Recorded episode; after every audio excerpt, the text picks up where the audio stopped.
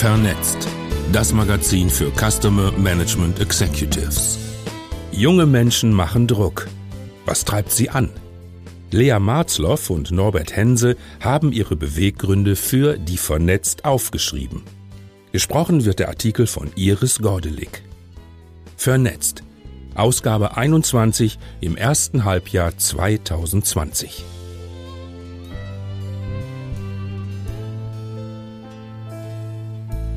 In unserer Redaktionssitzung zum Thema Macher diskutierten wir über Jugend und wie sie Druck macht, die Welt zu verbessern. Das muss in diese Ausgabe rein. Greta Thunberg war nicht erreichbar, weil sie gerade nach Amerika segelte. Und so haben wir gesucht und Lea und Norbert gefunden. Norbert macht gerade seinen Master in Politik, arbeitet bei dem Umweltversand Waschbär und sitzt für die Grünen im Kieler Stadtrat. Zuvor arbeitete er am Lehrstuhl an der Universität Freiburg und war Kreisgeschäftsführer der Grünen in Emmendingen. Um sich ihr Soziologiestudium zu finanzieren, ist Lea als Quereinsteigerin in der Energiebranche gelandet. Über diesen Weg kam sie nach Hamburg, um dort für einen Ökostromanbieter zu arbeiten. Seit kurzem ist sie für Ribbon im Projektmanagement tätig und der Energiebranche mit einem nebenberuflichen Studium treu geblieben. Druckmacher von Lea Marzloff und Norbert Hense. Ja, na klar schreiben wir einen Beitrag für euch, was die Jugend antreibt, die Welt zu verändern. 5000 Zeichen inklusive Leerzeichen, das schaffen wir.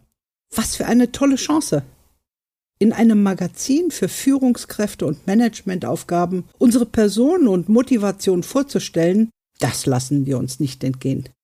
Wir, Lea 27 und Norbert 29, das ehemalige Vorsitzenden-Duo des Kehler Ortsverbandes der Grünen. Jetzt haben wir die Möglichkeit, Menschen zu erreichen, in deren Liga wir vermeintlich bisher nicht spielten. Da machen wir doch direkt mal Druck setzen punktuell die richtigen Anreize, um sie zum Umdenken zu bewegen und unsere Gedanken weiterzutragen. Also, dann mal los. Kurze Abstimmung mit der Redaktion, klare Fakten, klare Linien, offene Kommunikation, bodenständige Einstellung. Super! So können wir zwischen 40 Stunden Job, nebenberuflichem Studium, Ehrenamt, Freunden und Familie arbeiten. Tja, aber was machen wir eigentlich gerade, um die Welt zu retten? Wo und wie machen wir an den richtigen Stellen Druck, um die Kluft zwischen Arm und Reich zu verschieben, Gleichberechtigung zwischen den Geschlechtern zu schaffen, Tierrechte zu etablieren, die Informations- und Geldflüsse zwischen den Interessenvertretern und Regierung einzudämmen, das Wegsterben ganzer Bienenpopulationen zu stoppen oder Waffenexporte in Länder zu unterbinden, wo Demokratiebewegungen immer stärker unter Druck stehen. Ach, und um Himmels willen, was machen wir denn dann mit dem ganzen Weltfrieden, wenn die Polkappen weiter schmelzen und uns der Meeresspiegel überrollt? Der Anstieg von Hitzewellen zum Ausbruch neuer Krankheiten führt und Ernteerträge ausbleiben. Und die Ressourcenknappheit Millionen Menschen aus ihrer Heimat vertreibt. Dann ist er wieder dahin, der eben errettete Weltfrieden. Aber wir müssen uns ja nicht allzu viele Sorgen machen.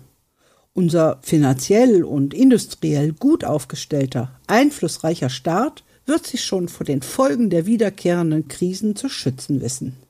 Ratlosigkeit und Lethargie machen sich breit. Warum macht denn niemand was? Warum fühlt sich denn hier niemand verantwortlich, unseren Planeten zu retten? Wir sind mitten in der Klimakatastrophe. Alles gerät aus den Fugen. Und ihr merkt das nicht? Selbst wenn ich Klimawandel stoppen ganz oben auf meine To-Do-Liste schreibe. Wie soll ich das denn alleine und abends um 22 Uhr noch schaffen? Ich habe keine Zeit, mich jetzt noch jahrelang im lokalen Bürgerverein zu engagieren, bis mir endlich jemand zuhört. Vor allem, wo ich mich in den letzten Jahren ohnehin nicht besonders gut durch die Politik vertreten fühlte. Mein Vertrauen in politische Institutionen ist in den letzten Jahren merkbar zurückgegangen ich muss jetzt ganz schnell eine Beteiligung finden, die pragmatisch und punktuell meine politischen Interessen und Ziele vertritt.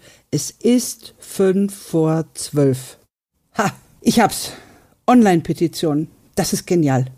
So kann ich trotz meines straffen Zeitplans meinen Protest per öffentliche Unterschrift kundtun. Es zeichnet sich eindeutig ein Wertewandel in den sozialen Netzwerken ab. Den müssen wir nur noch auf die Straße bringen. Das gemeinsame Ziel ist, ein gutes Leben für alle Lebewesen und den Planeten zu schaffen, unterstützt durch Solidarität, Nachhaltigkeit und soziale Gerechtigkeit. Endlich geht wieder was. Hier hält sich niemand mit langen Abstimmungsschleifen und mehrstufigen Bürokratieprozessen auf. Was für eine mächtige Bewegung, denke ich mir. Während ich mich monatelang von Unterschrift zu Unterschrift durch die Plattformen klicke. Die Ansprache weckt meinen Enthusiasmus. Da ist es wieder.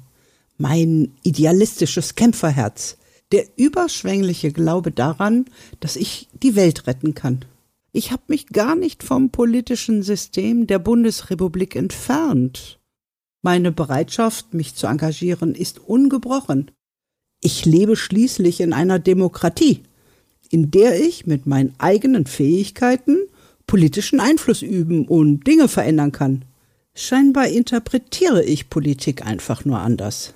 Aber wo fange ich denn nun am besten an?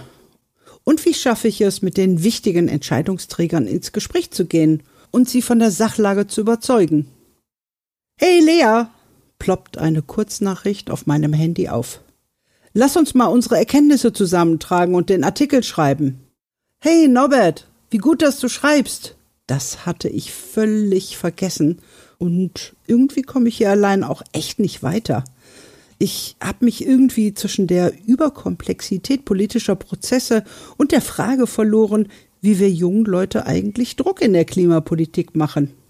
Auch das können wir zusammen machen, antwortet mir Norbert ganz selbstverständlich. Und da ist sie, die Lösung. Dem einen oder anderen mag es vorkommen, als zerfalle die Gesellschaft unter der ganzen Individualisierung, Globalisierung und Digitalisierung. Aber vielleicht verändert sie sich auch nur. Es geht nicht darum, welche Werkzeuge die einzelnen Generationen als Druckmittel zur Erreichung von Veränderungsprozessen haben.